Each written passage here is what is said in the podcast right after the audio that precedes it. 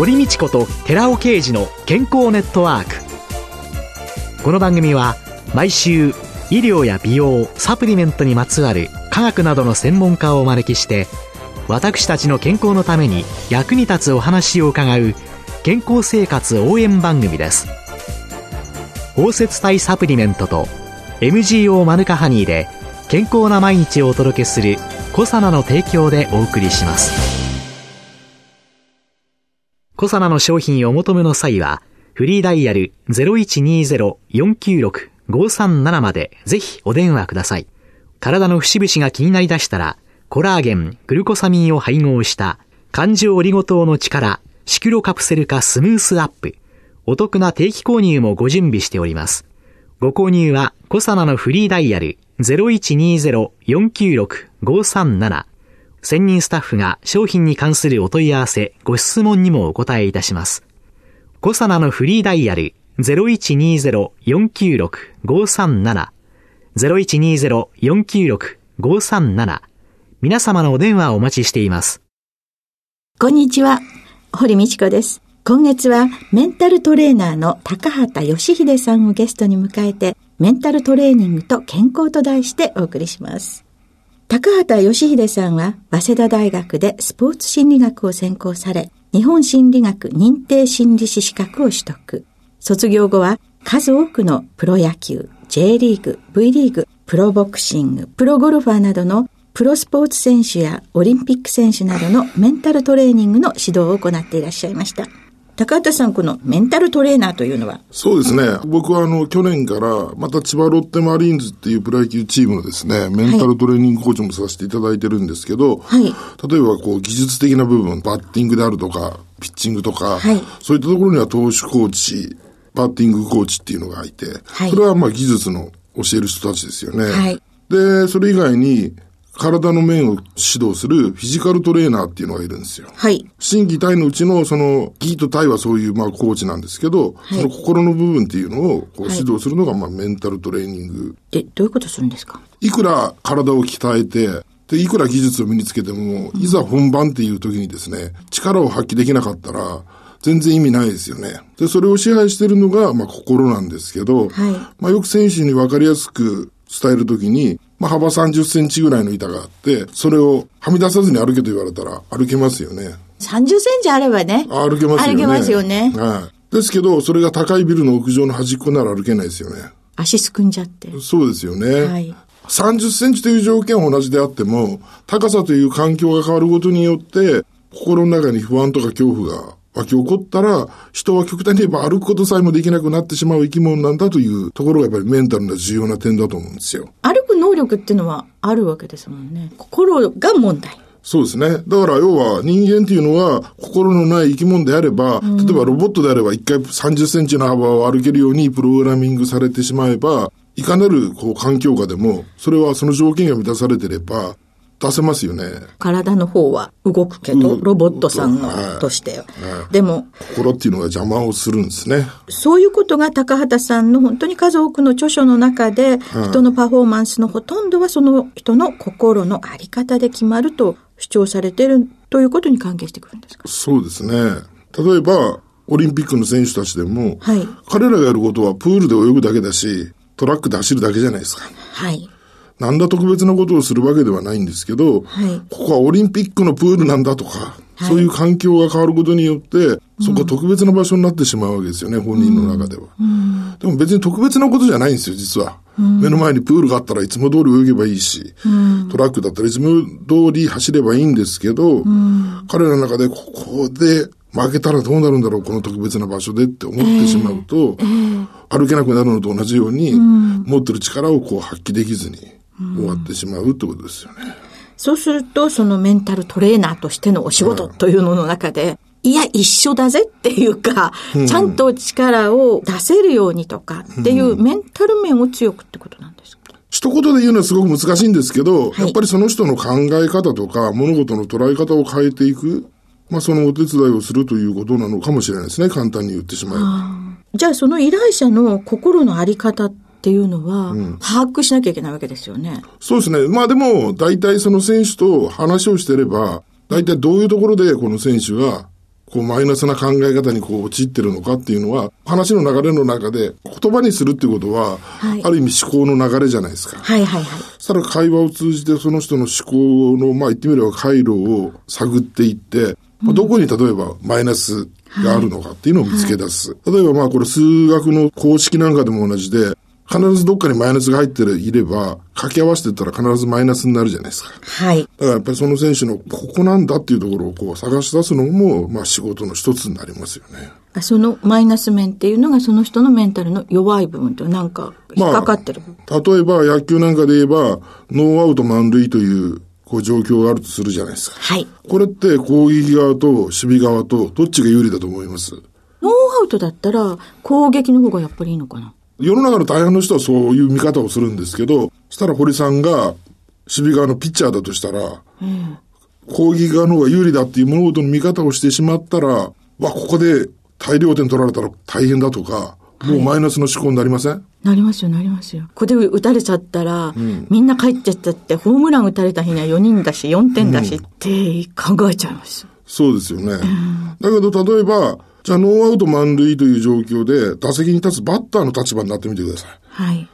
ここでファンは、何万人というファンは大量点取ってくれるって期待するわけですよね。そこ外野フライで打って1点とか入っても、えー、なんだよ満塁で1点かよって言われるわけで、大量点取ってくれると思うわけですよ、ファンは。えー、そこのプレッシャーを完全打席に立つのどうですか？気持ちいいですか？能天気だったらね、打ったらヒーローだぜって思うけどね。うん、そう思えればいいですけどね。打てないかなって、うん、もう手と足もバラバラになっちゃうかな。うん。それさらにそこで内野ゴロとか打ってしまったら、えー、ダブルプレーで一気にツーアウトになるんですよ。そしたら何万人というファンは、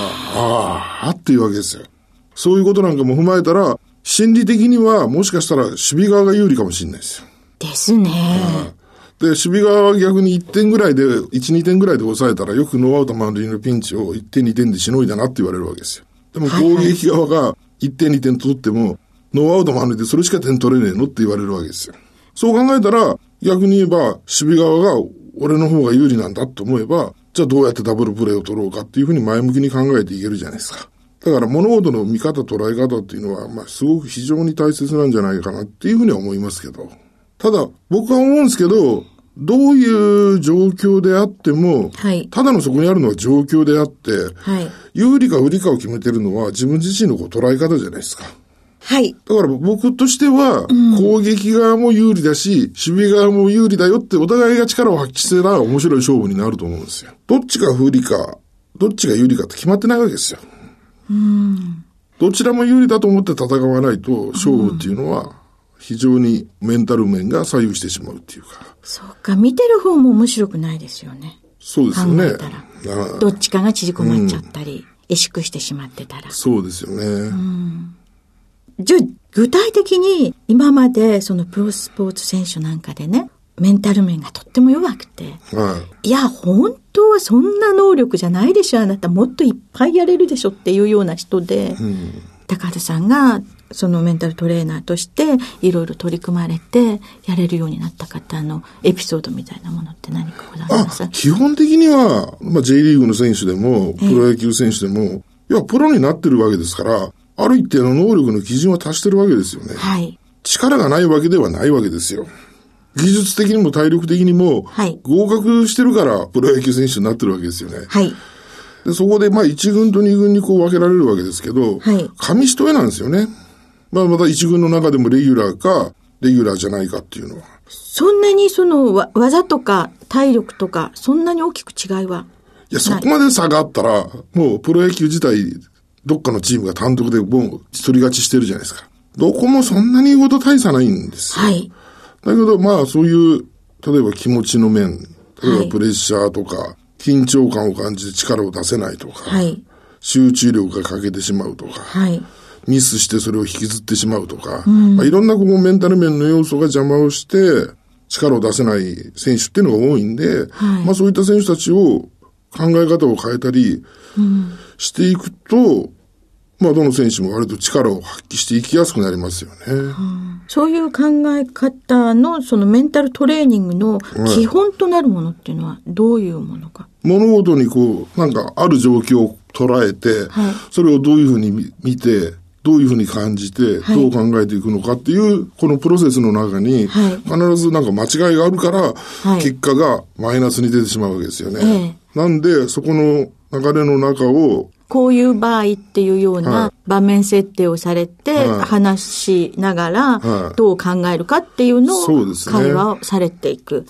で、その中でちょっとマイナスになってるよ、ここがって気づいたところっていうのを。そこの考え方をこう考えていこうぜっていう方向に持っていくって感じですかね。そうすると、会話の中でその人のマイナス面をできるだけ把握をして会話をしながら。そしてそのマイナス面をプラスに変える、うん考え方のそうですね。そういうのがトレーニングの。トレーニングっていうものの定義なんですけど、はい、正しい癖作りなんですよ。正しい癖作り。はい。なんかトレーニングって聞くと、ものすごくハードな、ええ、苦しいことをやるのがトレーニングってイメージあると思うんですけど、え、トレーニングって何かって言ったら、例えばテクニカルなトレーニングであれば、野球の選手だったら繰り返し素振りしますよね。はい。あれは何をしてるかっていうと、最初は意識しながら、どうバットを持って、どうバットを引いて、どう振り出すかとか、それを考えながら、繰り返し繰り返し反復していくことで、癖作りをしてるわけですよ。バットの振り方の癖をつけてるわけです。はい。なんで、その癖がつくと、ボールが来た時に反射的にその癖が出るじゃないですか、人間は。はいはい。口癖なんかもそうだと思うんですけど、えー、結局は人間、反復したものがすごく癖として残っていくんで、はい。そうするとある一定の状況、こんな状況に置かれた時にはこういうふうにっていう心の癖づくり。そうですね。をしていく。そういうことですね。というのが、はい、メンタルトレーニング。そうですね。反復しなきゃやっぱり何でも身につかないんで。はい。人生っていうのは、まあ、心技体すべて通して、いかにこう正しいことを繰り返し反復していくか。うん、これがやっぱりすごく重要なんじゃないのかなとは思いますけど。はい、どうもありがとうございました。ありがとうございました。今週のゲストはメンタルトレーナーの高畑義秀さんでした。来週もよろしくお願いします。続いて寺尾刑事の研究者コラムのコーナーです。お話は小佐奈社長の寺尾刑事さんです。こんにちは、寺尾刑事です。今週は肥満症と糖尿病患者の救世主 Rα リポ酸ガンマシコデストリン包摂体の力として HbA1c の低減作用についてお話しします。前回に引き続き、肥満症と糖尿病患者、そしてその予備軍の症状改善の予防として、R 体のアルファリポ酸、ガンマシクデストリン包摂体を配合したサプリが有望視されている実験結果なんです。HbA1c。糖尿病気になる方は、その言葉っていうのを聞いたことがあるかもしれません。これはどういったものかって言いますと、血中の中にはヘモグロビンっていうものがあります。これは非常に重要で、酸素をきっちりと体のいろんなところに持っていってくれる重要なタンパク質ですけども、これにブドウ糖がくっつくというようなことなんですけども、ヘモグロビン、ヘモグロビンの A1C って言います。HbA1c と言いますので、ここでは HbA1c と言わさせていただきます。その前にまず糖尿病の診断に血中の HbA1c 値が使用されているんですけども、その理由について説明したいと思います。ブドウ糖の体内への過剰摂取によって高血糖状態が長く続くと、要は体内にブドウ糖がたくさんいるわけですから、そのブドウ糖は体内のタンパク質と結合していくわけですね。それが体内の中でも血中であれば、赤血球のタンパクであるヘモグロビン HB ですね。とブドウ糖が結合した。これがグリコヘモグロビンっていうんですけども、グリコヘモグロビンっていうのは数種類存在していることが知られてるんですけども、中でも糖尿病と密接に関係するものが HbA1c なんです。ですから血液中の HbA1c の濃度を、値を調べれば、糖尿病であるか、糖尿病予備軍であるか、でそれとも正常であるかがわかるわけです。ではなぜブドウ糖はタンパクと結合するんでしょうかこれにお答えする。ブドウ糖の化学構造、ちょっと難しい言い方をしますけども、ブドウ糖って水の中では輪の形になっている場合と糸のような形になっている。これ感情、非感情って言いますけども、その両方の形で存在してるんですね。感情になった状態では安定なんですけども、非感情になると非常に反応性が高い状態になります。化学を学んだ人であれば、アルデヒドって聞いたことがあると思いますけど、これは非常にタンパク等と反応しやすいものです。非感情の場合には反応しやすくなるわけです。ですから水の中でブドウ糖は非感情になり得るわけで、それがヘモグロビンと反応していくと。ヘモグロビンっていうのはタンパクで、その末端はアミノ基っていうのがありますから、それとくっついてしまうわけですね。で、ブドウ糖がついたヘモグロビンの総称をヘモグロビン A1 と言いまして、その中で最も多く存在するのが HbA1c なわけです。つまり血中のブドウ糖が多ければ多いほどヘモグロビンと結合するので HbA1c も多くなり、血糖値も高いと判断されるわけです。血糖値が高い、つまり血中にブドウ糖が多いとなれば、体内にもブドウ糖が多いことになります。血中のタンパクだけではなくて、体内の様々なタンパクに非可逆、くっついたらもうそのままから離れない。いろんなとこにくっついていく。その反応を糖化反応。最近糖化反応っていう言葉が注目されておりますけども、もしこの糖化反応、つまり神秘のコラーゲンが糖化されたとしたら、肌の弾力性は失われます。肌はカチカチになって、ボロボロになって、最終的にはシワが発生するというようなことですし、目のレンズ、これもタンパクでできてます。これが透過されれば、白内障になるといったような糖尿病性の合併症も発症するわけです。その糖化反応を抑えるためには、体内に入ったブドウ糖を代謝してエネルギーに効率よく変換されなければならないんですけども、その中でリポ酸は非常に有用な役目をして、で、そのアルファリポ酸の中でも非天然体を50%含むものとか、それから非天然のものでは効果がないんですけども、天然型の R 体のアルファリポ酸のみですと効果があるということを私どもは示しました。これは日本薬学会近畿支部2013年に発表したんですけれども、特に R 体のアルファリポ酸、それをガンマ宿敵ストリンで包摂化させて吸収性を高めたものでやっていますと、HbA1c は優位にコントロール群に対しまして低下することができました。つまり血糖値を下げることができたっていうことです。未包摂体あるいはラセミ体 S 体では全くその効果は見られませんでした。お話は小佐野社長の寺尾啓二さんでした。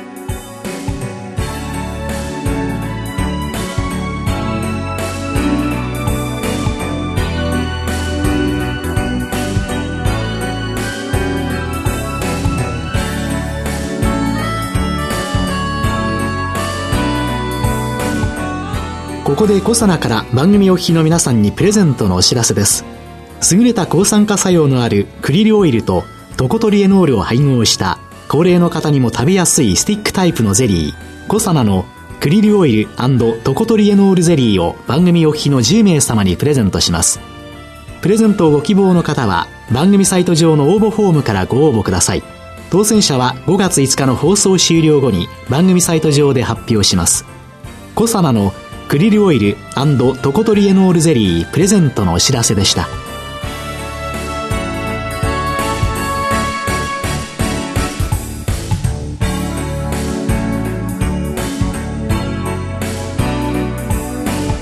堀道子と寺尾啓二の健康ネットワークこの番組は包摂体サプリメントと MGO マヌカハニーで健康な毎日をお届けするコサナの提供でお送りしました。